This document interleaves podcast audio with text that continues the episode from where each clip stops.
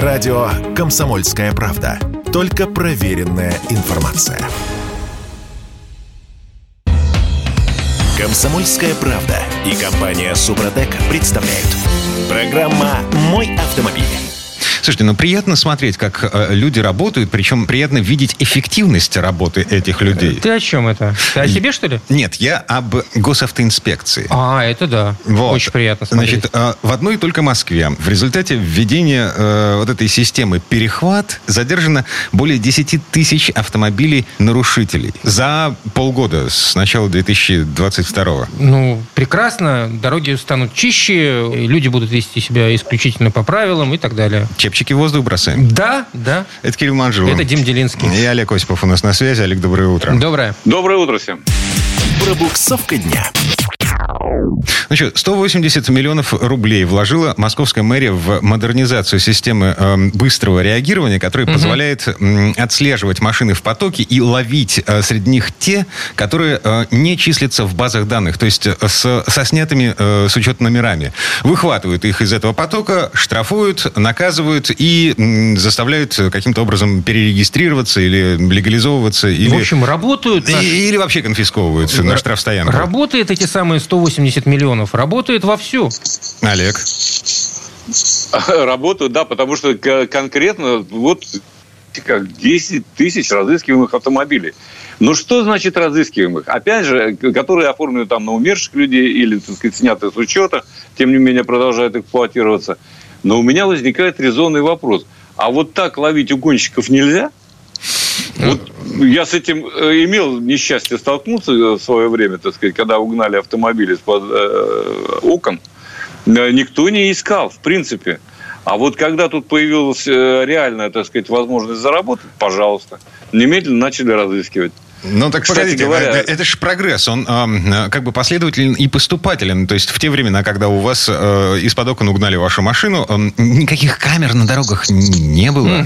Вот, э, тем более... А если были, то это... э, как? Без систем распознавания и без связи между собой. А сейчас э, нашу всю страну накрывает система паутина, которая как раз э, предназначена для того, чтобы отлавливать машины, уехавшие из одного региона в другой, числящиеся в угоне. Ну, возможно, пока таки- такой информации нет на самом деле. А Я уж думаю, что если бы ГИБДД что-то такое нашла и возвратила владельцам, мы бы об этом узнали первыми, э, на самом деле. Это немедленно было бы опубликовано. Но пока речь идет исключительно и только о э, нарушителях, которые используют те автомобили, которые использовать нельзя. Вот и все. А, Ну и, э, разумеется, здесь же говорится о том, что машина без регистрации и так далее, и так далее. То есть все это нацелено на заработок денег, а не на то, чтобы найти угнанную машину и вернуть их людям. Пока, во всяком случае. У меня складывается вот именно такое ощущение после прочтения этого материала из А, «Коммерсанта». э, это, это же две разные системы. Система паутина для борьбы с угонами э, в поисках угнанных А машин. не могу понять, почему ты не объединить все эти системы в одну. Да. А Зачем нужно для... Как, э, э, работа этой системы, она примерно ну, так, по одному и тому же алгоритму, да? Машину э, в потоке ищут э, камеры по знакам там, или каким-то еще, э, не знаю, чему, а, и потом подают сигнал, чтобы эту машину задерживали. А, разные базы.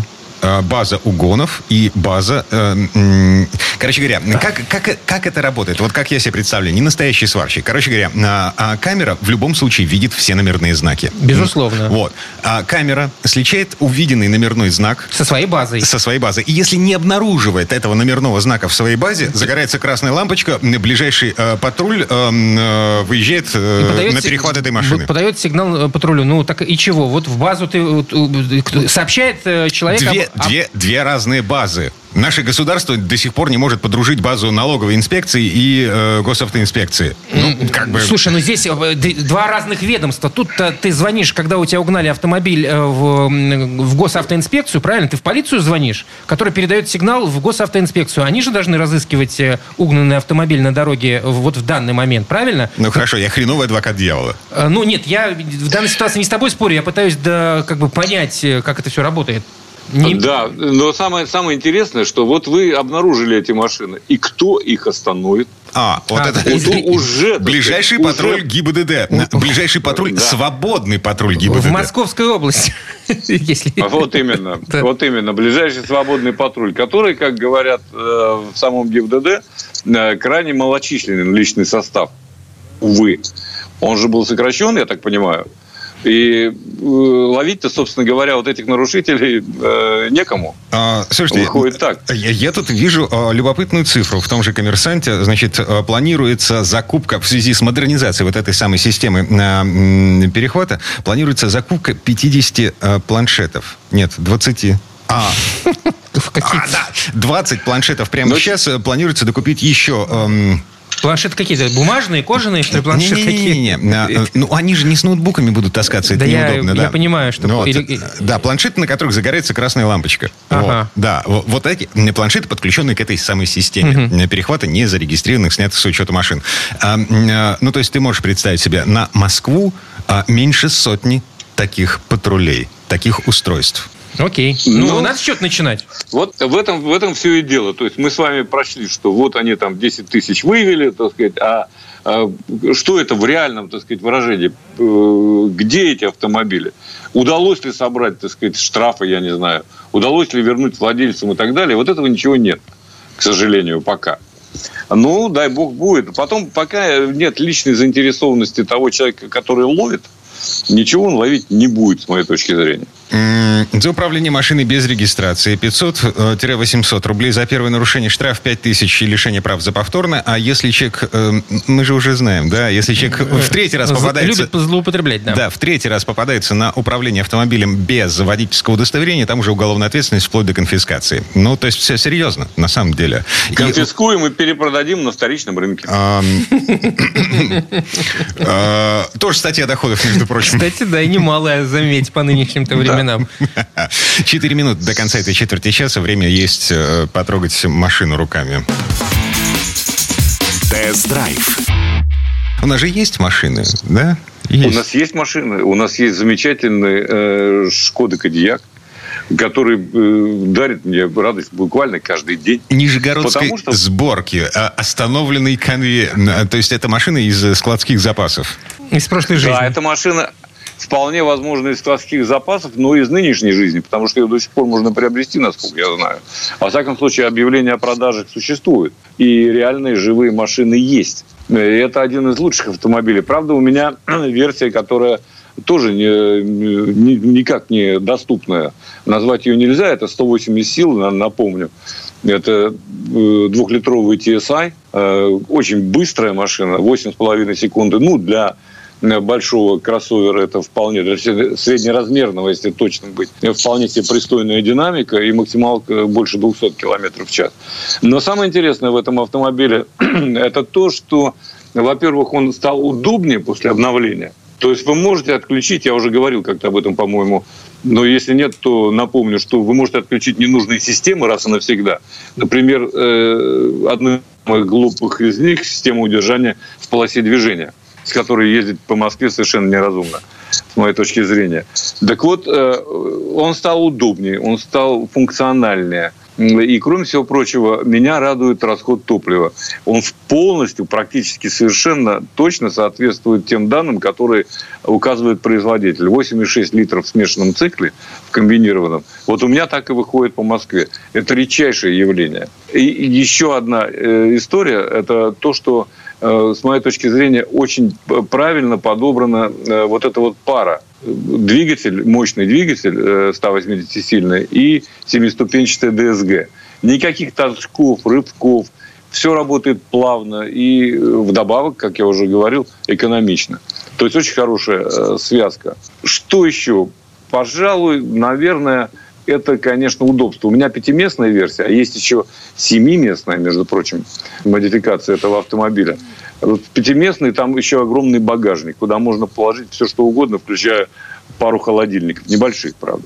Я сразу представляю Кадиак вот так вот на общее ощущение экстерьера и вот предположить туда еще два места в багажник, там, наверное, совсем будет тяжело усесть, только разве что маленьким детям. Да, но но вы, во-первых, можете э, трансформировать салон. То есть даже в семиместной модификации вы, когда складываете третий ряд сидений, у вас получается ровная погрузочная площадка. Угу. Это очень важно. э, которые удобно пользоваться. Э, кроме того, их можно вообще аннулировать, то есть вынуть из автомобиля, и вы увеличите багажное отделение. Короче говоря, я бы сказал, что для жизни это один из лучших автомобилей. Да, и кроме того, это полный привод. А, то есть, за, господи, Подключаемый был. В, в сад за картошкой? Да, конечно. Легко и непринужденно, угу. на даче. Угу. Легко. Ну, я так думаю, что он стоит дешевле, упомянутые, упомянутые конкуренты на сегодняшний день. Хотя вот насчет цен, у меня вот они перед глазами, но я их озвучивать не буду, потому что э, позавчера я сказать, смотрел, э, это все у меня позавчерашнего дня, за два дня могли цены увеличиться. Ну, а, впрочем, может быть и наоборот снизиться. Да, это за время пути собачка могла подрасти, это нормально. Угу. Это да. Это а. да, к сожалению, это так в нынешней ситуации. Ну, не маленькая такая собачка изначально. Вот. Ну, среднеразмерная. Да-да-да. Но. Медвежьей породы. А, останавливаемся на этом, чуть притормаживаем на пару минут буквально. Олег Осипов у нас был на связи. Олег, спасибо, хорошего дня. Олег, спасибо. Всем удачи на дорогах. Ну, а мы вернемся через пару минут. В следующей части программы к нам присоединится Юрий Сидоренко, автомеханик, ведущий программы «Утилизатор» на телеканале ЧЕМ. Ну, обсудим, что можно сделать с обочечниками без нарушения закона. Комсомольская правда и компания Супротек представляют. Программа «Мой автомобиль». Ну что, бесимся в этой четверти часа? Да, со, со страшной силой бесимся. Мы этого делать любим. А, бесит нас обощечники. А, и бесимся мы на троих. А, я Дмитрий Делинский. Я Кирилл Манжула. И Юрий Сидоренко, автомеханик, ведущий программу «Утилизатор» на телеканале Чей. Юр, доброе утро. Доброе. Доброе утро. А это вообще законно? А, ну что, нормальные люди стоят в пробке, да? А мимо едут нарушители. Мы стоим, они едут. Сволочи. По обочине. Это, э, понимаешь, обочине, ведь они могут не только по обочине ехать, объезжая, они могут вообще выехать на встречную э, полосу движения. Ну, это, э, это вообще редкость. Э, ага, видел я такую редкость. Вот как-то в области ехал, э, стоял в пробке жуткой, там обочины просто не было, там сразу канава. Угу. И, э, и сплошная, соответственно, ну, две полосы дорога. За милую душу выезжали, за милую. Так, ладно, а, все-таки обочечники, которые традиционной ориентации, которые справа, да, вот, они... Они едут намного чаще мимо нас, а мы злимся, бесимся. Помним, что штраф за езду по обочине э, полторы тысячи рублей. Э, и это типа абонентская плата, потому что камеры на загородных дорогах, где чаще всего это встречается, они, э, ну, вообще большая редкость. Камеры на обочину тем более. А уж сотрудника, живого сотрудника ГИБДД, стоящего а. на обочине, угу. на загородной трассе, да вы что? А, чаще можно встретить мужиков, которые подкладывают бревна или камни на обочину для того, чтобы никто не пылил. Ну, вот это рядом с населенными угу. пунктами такое бывает. Вот. И еще чаще можно можно встретить, э, ну, водителя фуры, например, который э, на полкорпуса выезжает на эту самую обочину для того, чтобы разгрузить пробку. Ну, и не только, вот кстати, жалко водитель... вот этих водителей, потому что они им потом прилетают штраф полторы тысячи рублей за движение по обочине. Вот это вот, вот реально обидно. Потому что они очень хорошо их сдерживают. И фуру ты что с ней сделаешь? Ну, парадокс заключается в том, что уже давно доказано. Таким образом, люди, они увеличивают э, прохождение этой самой пробки. Конечно. Ты имеешь в виду обочечники. Да, это, это да, не люди. Э, хорошо. Давайте да, договоримся, это не люди. Э, вот эти вот уроды уроды, вот они реально увеличивают э, ну, время... стопорят других людей, да, которые да, стоят. Да, и да. это, честно говоря, меня тоже выстегивает. Я на дачу езжу, у меня Егорьевское шоссе, оно очень узкое. То есть очень узкое получается, ну, полторы полосы в одну сторону, полторы в другую, где-то по две. Вот. И там вот это постоянная вот эта история, потому что, э, ну, выстраивается пробка, как обычно, причем она быстро проезжает. Я точно знаю, сколько она идет, если бы справа никто не ехал. Ну, вот это начинается справа. И знаешь, что самое обидное? То, что ты сидишь и понимаешь, что тебя считают идиотом. То есть он умный, а ты идиот. Начинаешь, естественно, беситься. Едут люди, они же что делают? Потом препятствия, они начинают резко влезать. Влезать. Что мы начинаем делать? Я не пускаю. Ну, ну это ну, логично, правильно? Вот, ну то есть я начинаю дергаться, туда поближе подъезжаю, вот. Э, многие еще успевают в этот момент, когда он дернулся, подъехал, показать неприличные жесты в окно этому обочечнику, вот. Э, вот, но иногда, понимаешь, что бывает? Что самое неприятное? Ладно, не пустили, бог с ним. Ну, кто-то сзади там пустил. Это второй вопрос. Э, тот, кто дернулся, он отвернулся, отвлекся и тут же въехал, например, в заднюю часть перед ним идущего автомобиля. То есть Вот, вот из-за этого козла Но... сбоку пострадали два человека. Тут уж ничего не попишешь. Э, ну, как бы э, такое бывает, к сожалению. Но вот давай рассмотрим другую ситуацию, гипотетическую. Кто будет виноват, если мы с обочечником притерлись? Я в своей полосе, обочечник справа при попытке встроиться. А, по правилам получается, что он мне помеха справа. Это, там еще в ПДД прописан э, порядок разъезда людей, которые один из них отпарковывается, другой припарковывается. И по этим правилам я тоже вроде как виноват. Я должен был пропустить человека, который выпарковывается. Э, значит, смотри, раньше так и было. И реально это была очень большая проблема, почему многие судебные дела даже, они заканчивались не в пользу человека, который, в принципе, правил не нарушал. Это касалось как раз обочечников. Вот часто было то, что он морду пихнул, а его боднули. Ну вот как раз тот, кто ехал в ряду. Получается, помех справа виноват человек, который, у которого помех справа. То же самое. А тому выписывают штраф за езду по обочине. Класс, да? То есть он платил, платит полторы тысячи, а ты оплачиваешь всю аварию. Вот за, за, за просто так. Также совершенно точно было, когда человек ехал по встречке. Это вот у меня, причем мой знакомый, он сотрудник ГИБДД. Понимаешь? И он оказался неправ. Это вот, ну, то есть ничего ему нельзя было сделать. Он ехал в крайнем левом ряду, на, пошел на разворот под разрешающий сигнал светофора. А по встречке ехал э, человек, который просто решил обогнать эту пробку, грубо говоря. И вот он, да. он врезался прямо ему в бок. Так. Вот. И, кто... и виноват оказался, кто поехал. Тому за встречку выписали, а это за то, что при совершении маневра не пропустил человека. Um, в общем, вот такая была жесть. история до, до 19 года. В 19 году, не помню точно какого числа, постановление, постановление пленума э, Верховного суда было. И там как раз была фраза шикарная, я прочитал ее э, э, прям очень хорошо. Э, то, что теперь вот действия водителя, которые идут в разрез с правилами дорожного движения – то человек ехать по обочине не должен. И человек ехать по встречке не должен. Вот теперь у него нет преимущества никакого теперь. Да, вот я прямо сейчас процитирую. Вот я открыл как раз. Водитель транспортного средства, движущегося в нарушение ПДД РФ по траектории движения, по которой не допускается, например, по обочине, во встречном направлении, по дороге с односторонним движением, либо въехавшего на перекресток на запрещающий сигнал светофора, жест регулировщика, не имеет преимущественного права движения. А у других водителей, например, выезжающих с прилегающей территории или осуществляющих поворот, отсутствует обязанность уступить ему дорогу. Все. То есть все, наконец-то. Мы можем их бодать. В принципе, да. Не, жал, не жалко свой трактор, то бодай на здоровье называется. Ну, э, тут вопрос даже не, не столько в тракторе, потому что сильного бодания там не получится. Вот. А вот э, как раз время потраченное будет сильное, и пробка будет еще больше. Поэтому э, как быть в такой ситуации? Ну, а золотое правило на все времена – уступи дорогу дураку. Да, 3D, ну, как говорят.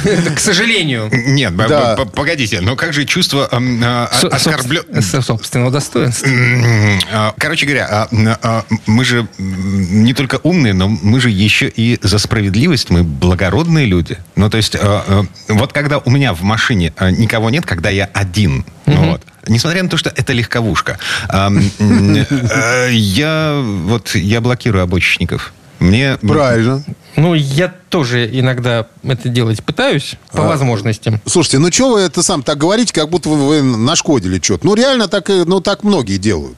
Я тоже так же делаю. Я стараюсь э, поменьше держать дистанцию и стараюсь не пропускать. Вот. Но потом мне один сотрудник ГИБДД сказал, говорит, а что ты ерундой страдаешь? Я, в смысле, ну как, он лезет, а то я что, буду пропускать? Я что, этот самый, что ли? Вот, что, я всех буду пропускать, я вообще буду стоять. Он говорит, у тебя регистратор есть? Я говорю, есть. Он говорит, ну так и все. Вот, пожалуйста, человечек перед тобой встал, тебе фарками моргнул, он думает, что все в порядке. А ты запись видеорегистратора взял и к нам в управленец привез. Вот. Мы его потом с этой записью сразу же, говорит, сразу же нормально э, оштрафуем. Если он так несколько раз его, ну, щелкнут, мы его несколько раз оштрафуем. Вот так он проехал по обочине на пятнашечку, и нормально будет все.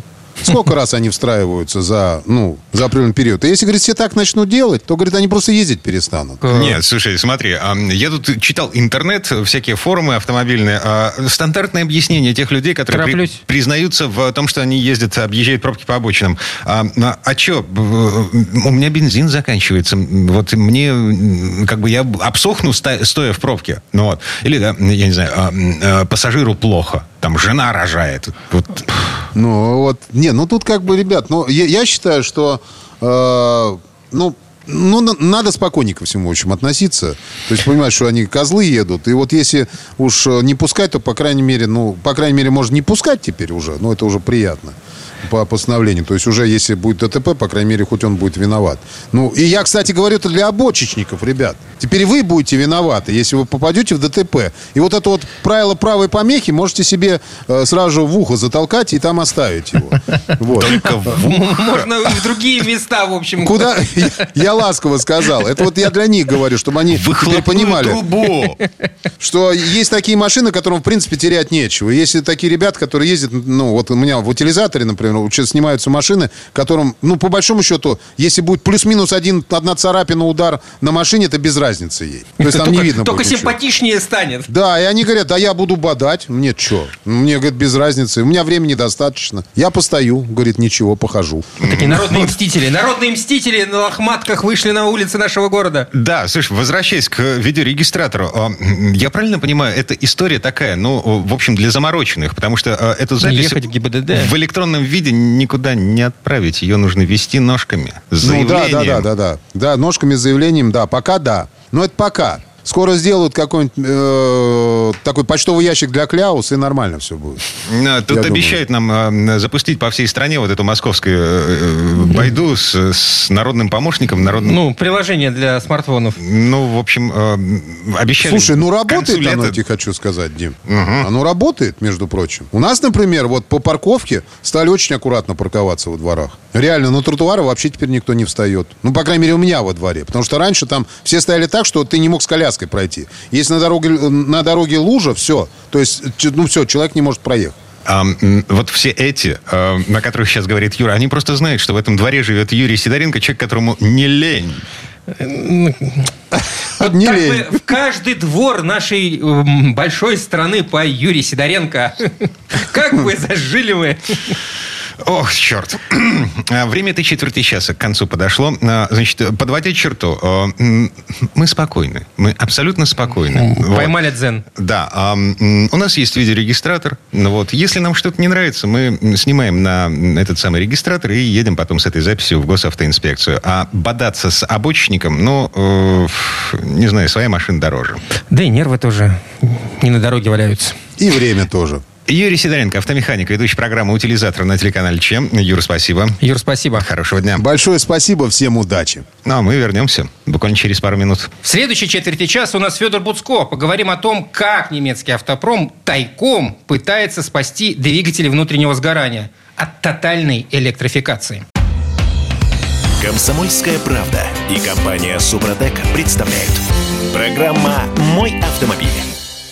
А это мы вернулись в студию радио «Комсомольская правда». Я Дмитрий Делинский. Я Кирилл Манжула. И Федор Буцко у нас на связи. Федь, доброе утро. Доброе. Доброе утро, друзья. В этой четверти часа вспоминаем о том, что э, Федор читает немецкую прессу, ну вот, и в частности разбирается... На языке оригинала. Да, на языке оригинала. А, э, разбирается в том, как немецкий автопром лоббирует, лоббирует интересы свои в чиновничьих кабинетах. Ну, что есть... логично, свои интересы должен лоббировать автопром. А подковерные игры, в сравнении с которыми э, там «Игра престолов» просто отдыхает. Дорожные истории. Да, действительно, очень интересная история. То есть понятно, что э, автопром, так же как и страховое сообщество и другие крупные, так сказать, индустриальные э, отрасли, обязательно имеют какие-то свои лоббистские интересы и своих лоббистов в правительствах э, стран, в которых они работают. Это совершенно нормально, потому что вообще чиновники, правительство, они же работают, ну, как бы для людей и для страны. Значительная часть, важная часть страны – это какая-то отрасль, которая, тем более, как автомобильная, для Германии это очень важно. А, погоди, а, мал- маленькое уточнение. Значит, в отличие от нашей страны, в, Германии, в нашей стране, значит, АвтоВАЗ это, ну, фактически государственное предприятие. Фактически. Вот. А VAG Group, Мерседес, БМВ... Это частные компании, ты это хочешь сказать. Именно Но, это. тем не менее, они вкладывают свою огромную долю в общую экономику Германии. Да, конечно, и в экономику, и в престиж, и в там, вообще инженерную мысль и так далее. То есть, Но ну, они как, частные. Ни для кого не тайна. Хорошо, Дима, ни, да. для кого не тайна. Ну, там, знаешь, скажем, часть акций, значительная часть, заметная часть акций группы Volkswagen, о которой сейчас пойдет речь, а, в которую входит ряд марок, да, Volkswagen, Audi, Skoda, Porsche, там, Bugatti, Bentley там, и так далее. Да. Но значительная часть э, акций принадлежит э, федеральной земле, где расположена штаб-квартира Volkswagen. То есть, ну, как бы не то, чтобы это совсем, знаешь, частное, и ничего там государственного нет. У нас тоже такое бывает. Знаешь, АвтоВАЗ не всегда бывал государственным. А, одним словом, нормально, что есть какие-то лоббистские интересы, но э, все равно на это пристально смотрят и как бы приглядываются. А сейчас вышла очень некрасивая история. Дело в том, что э, Случайно отправленная СМС, а, якобы случайно отправленная СМС, якобы просто промахнулся человек адрес, адресатом, не туда отправил, а, стало подтверждением э, того, что есть э, закулисный э, сговор между министром финансов Кристианом Линдером из партии ФДП и руководством, руководством компании Porsche, вернее, даже сказать не совсем Porsche, а по сути руководством а, компании Volkswagen, потому что сейчас вот как раз Volkswagen руководит э, шеф марки Porsche Оливер Блюма. А, и вот э, якобы их пресс-секретари обменивались там какими-то сообщениями, и вот, вот это что-то не туда попало. Ну, слив. По сути, слив, причем, ну, такой, видимо, как это, ну, показывающий, э, насколько технологично могут действовать те, кто хочет вмешиваться вот в принятие крупных решений. О чем речь? Речь о том, что Евросоюз к 2035 году, а отдельные его страны уже к 2030 году полностью отказывается от продажи автомобилей с двигателем внутреннего сгорания. А марка Porsche, в общем-то, в этом, мягко выражаясь, не заинтересована. Несмотря на то, что у них есть тоже уже появляются электромобили, некоторые даже очень успешные, и Porsche, как всегда, показывает свою инженерную мысль, инженерную высоту, и пока у всех электромобилей есть одна там, передача, да, так сказать, переднего хода, да, то, у, у Porsche, значит, э, Тайкан их две, да, ну, ну и так далее. Тем, но несмотря на это, вот известно, что Porsche, например, свою культовую главную, не самую продаваемую, но культовую и главную модель 911 э, намерен продавать как можно дольше именно с двигателем внутреннего сгорания. То есть можно сделать похожий автомобиль с электромотором, но это, не, это все другое. А, соответственно, речь э, идет о том, что довольно давно разрабатывается в том числе на деньги немецких налогоплательщиков, а, проект так, так называемый F-Fuel. А, его называют по-разному, например, электротопливо. Значит, что это такое? Это а, особая технология, которая делает топливо, которое можно заливать в двигатель внутреннего сгорания вместо бензина, да, но при этом оно не содержит э, ископаемых углеводородов, да, там нет, оно не на нефти сделано. Что-то искусственное? Это спирт? Искусственное. Да, это спирт. Это, по сути, спирт, но это, это, это расщепляется, соответственно, Э, вода на водород, кислород. Из этого делается синтетический метанол – а, и, и как бы вроде он и в производстве, в общем-то, неплохо. И главное, что в нем э, очень гораздо меньше компонентов, чем вот в бензине, да, чем в традиционном ископаемом топливе. И гораздо меньше вредных выбросов. Там меньше твердых частиц, меньше э, окислов азота. А, то есть, в принципе, это очень экологичная такая штука. Ну, конечно, как всегда, знаешь, хорошо, но хорошо, но это очень дорого. То есть, э, сейчас построен там пилотный завод где-то там в Чили, там, где всегда дует ветер, там стоят огромные ветровые установки. И вот нужно нужно очень много энергии для того, чтобы это, э, это топливо получить.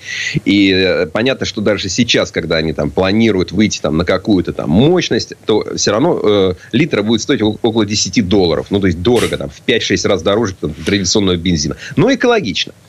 А, и сейчас, собственно, о чем была эта смс утекшая в газету, бульварную газету Бильд, э, в общем, такая, не, не очень высокого уровня газета, но с очень, ну, ну как, как, как сказать, то есть э, уровень подачи информации низкий, да, а источники достаточно так, ну, хорошо у них с источниками. А, и, и речь о том, что глава Volkswagen э, пытается продвинуть через министра финансов, чтобы им разрешили вот это вот новое типа топлива использовать еще и после 2030 года года. Они объясняют просто вполне разумную вещь, что а, не нужно запрещать двигатель внутреннего сгорания, даже если вот при всей этой зеленой повестке, а нужно а, ограничивать ископаемые виды топлива. Потому что сами двигатели вреда не наносят. И если их заправлять там чем-то таким экологичным, то они тоже будут экономичные, экологичные. И вообще это хорошая альтернатива электромобилям. Но дальше эта история получила развитие. То есть сначала, когда это СМС э, опубликовала бульварная газета, значит, э, министр финансов заявил, никогда в жизни вообще с ними не общался и ничего, значит, не обсуждал. А как История понять, что чиновник лжет? Ну, очень просто. Он открывает рот. Да, а дальше э, в Порше были более аккуратно, сказали, там, типа, мы пока не комментируем, да, э, и, и дальше. А дальше им говорят, ах, ах, вы не общались, ах, вы не общались.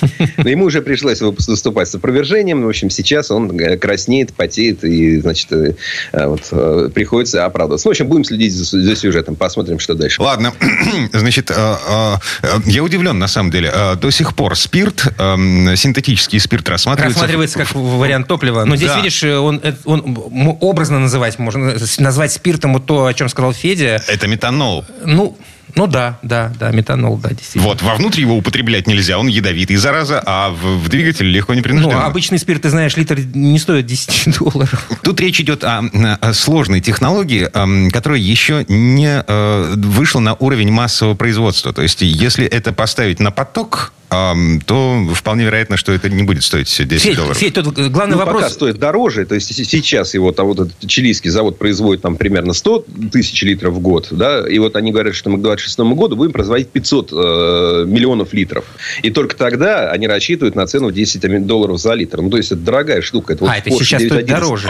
Сейчас стоит дороже. Это вот тогда надо будет заливать его в Porsche 911, а нам с вами, вот в наш с вами там вот ВАЗ-2104 дороговато будет э, заливать. А нам и не надо, мы, мы, мы богатая нефтью страна, у нас все хорошо. Тут главный вопрос, ну, точнее, то, то, что ты рассказывал по поводу этого завода в Чили, почему там построили, потому что там, видимо, э, можно построить э, ветряков, и энергия да. будет так или иначе дешевой, которая, э, которую нужно затратить на то, чтобы этот спирт сделать. Более того, а, это все э- верно. энергия, она еще и э- чистая. Да, но... Зеленая энергия. Э, к сожалению, таких мест, как в Чили, видимо, не так много по земному шару, и все-таки придется сжигать сжигать это самое э, топливо для Но... того, чтобы выработать ту энергию, чтобы сделать чистое топливо. Так, у нас пара минут до конца этой четверти часа. А, есть еще э, Феррари Михаила Шумахера, который выставили на продажу. Э, я вот что-то как-то... Не все... хотел бы прикупить? Нет, я, я все надеюсь на то, что Михаил сядет за руль. Михаил пока за руль не сядет. Дело в том, что, ну, это вот если кто не помнит почему-то или не знает, это такой один из величайших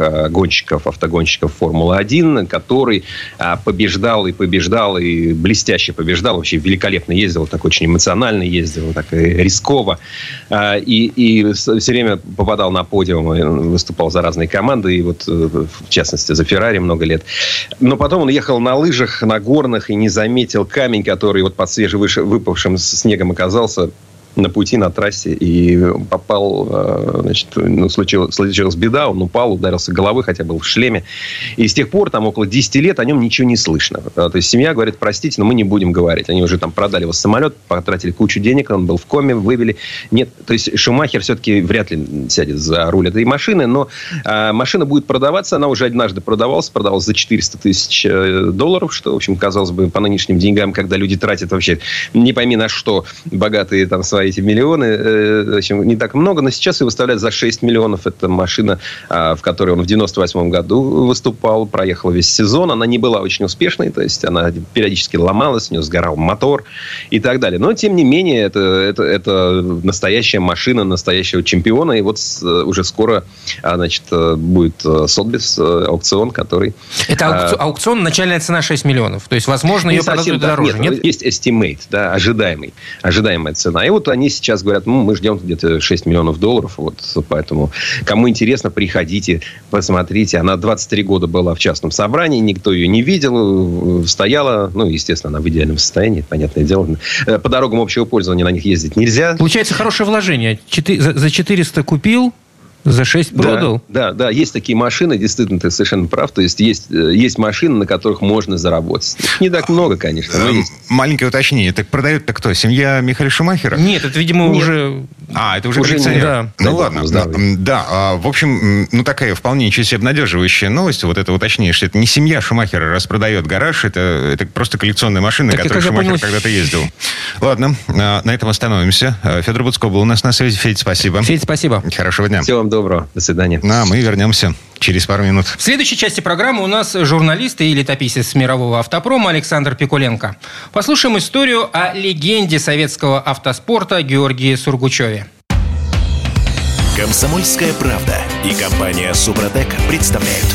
Программа «Мой автомобиль». А это мы вернулись в студию радио «Комсомольская правда». Я Дмитрий Делинский. Я Кирилл Манжула. И в этой четверти часа у нас традиционная история от Александра Пикуленко о качестве отечественных автомобилей. Вообще мы привыкли слышать, мягко говоря, нелестные отзывы на эту тему. Ну, если заглянуть в прошлое, то можно найти много интересных фактов о советском автомобилестроении, которые заставят, если не изменить в корне сложившееся мнение – то хотя бы проникнуться уважением к нашим родным транспортным средствам и к великим советским гонщикам. Вот, к примеру, ралли. Этот вид спорта в Советском Союзе зародился э, гораздо позже, чем за границей, в 1950-е годы. В то время особых технических требований к автомобилям внутри нашей страны не было. Практически все экипажи ездили на совершенно стандартных машинах, э, без серьезных доработок. Но руки у наших автомобильных инженеров росли откуда надо, и пилоты знали свое дело. И вот здесь слово Сан Санычу. Предыстория.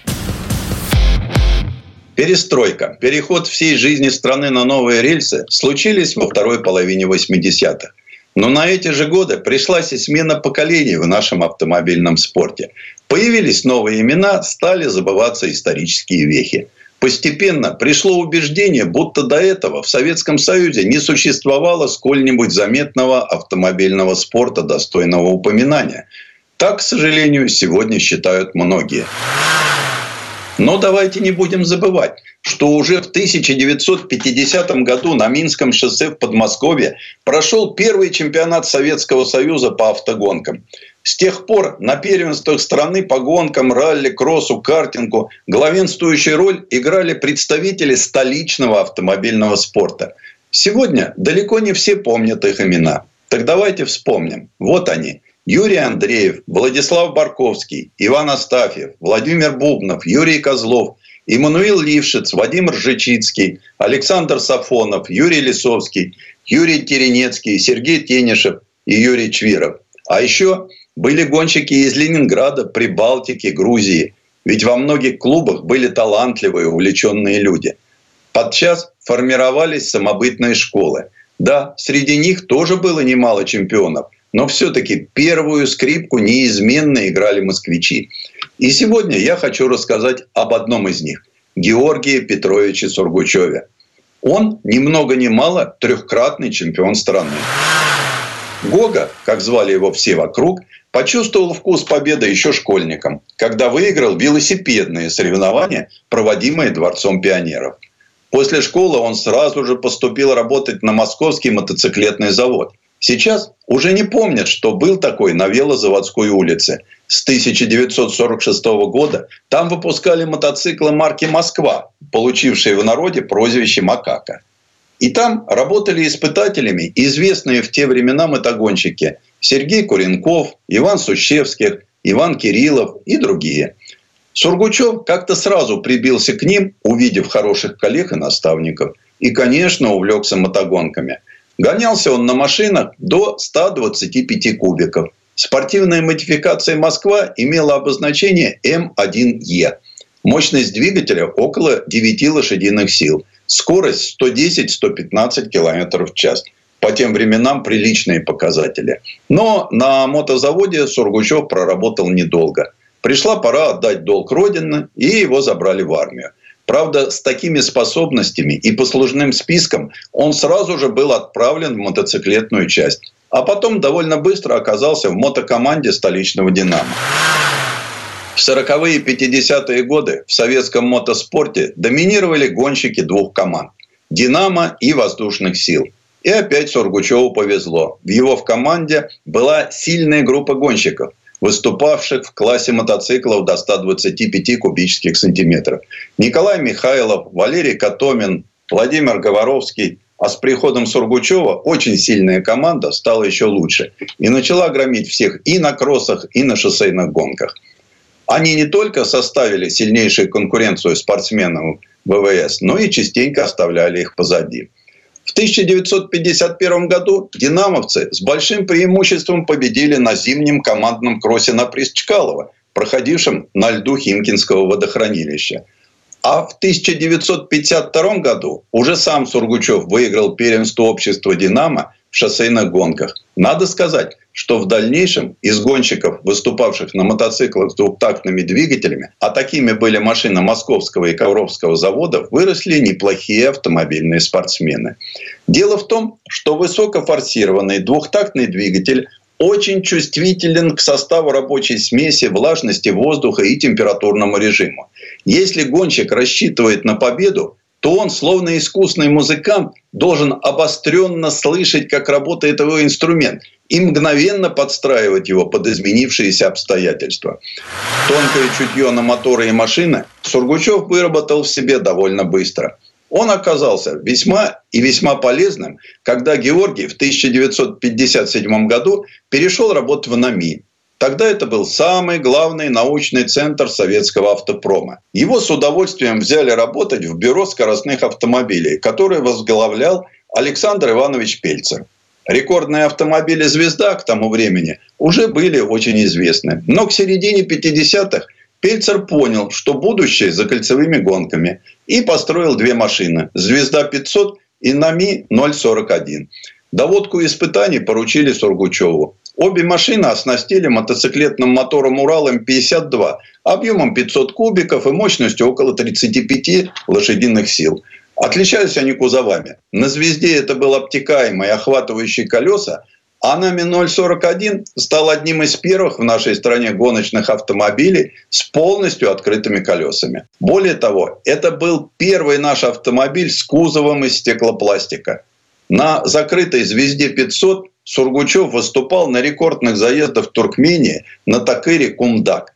Очень твердая и ровная поверхность Такыра, тем не менее, не позволила достичь высоких результатов – и все гонщики вернулись домой, не поставив ни одного рекорда. А вот новый Нами 041 в руках Сургучева оказался более удачливым. В 1960 году, несмотря на треснувший в ходе гонки раму, Георгий выиграл свою первую золотую медаль чемпиона страны. Выиграл в очень трудном поединке с доминировавшими тогда эстонскими гонщиками. На следующий год Сургучев стартовал в Ленинграде на международных гонках, но без особого успеха. Он установил на свой автомобиль экспериментальный мотор С-51 490 кубиков, 60 лошадиных сил с двумя распредвалами.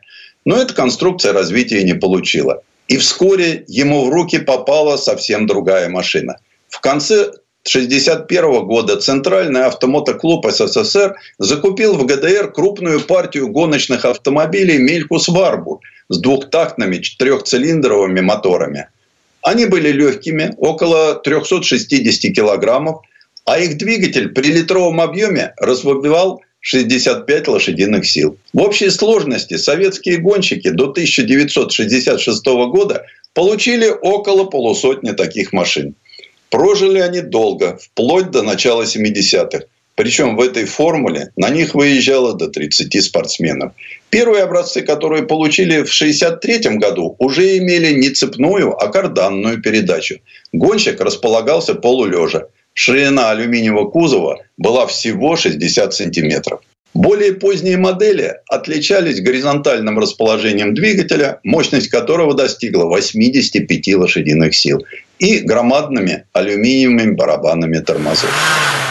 Но на каких бы машинах не выступал Сургучев, а он участвовал и в кольцевых, и в ипподромных гонках, выезжал на ралли и на рекордные заезды. Он всегда придерживался тактического мышления. Эта черта в те годы была свойственна далеко не всем нашим гонщикам. И хотя Сургучев соревновался с гонщиками, выступавшими на более мощных и быстроходных машинах, в подавляющем большинстве гонок он приходил на финиш первым.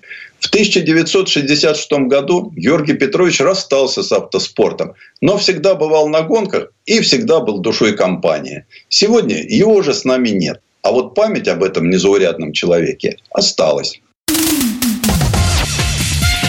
Предыстория.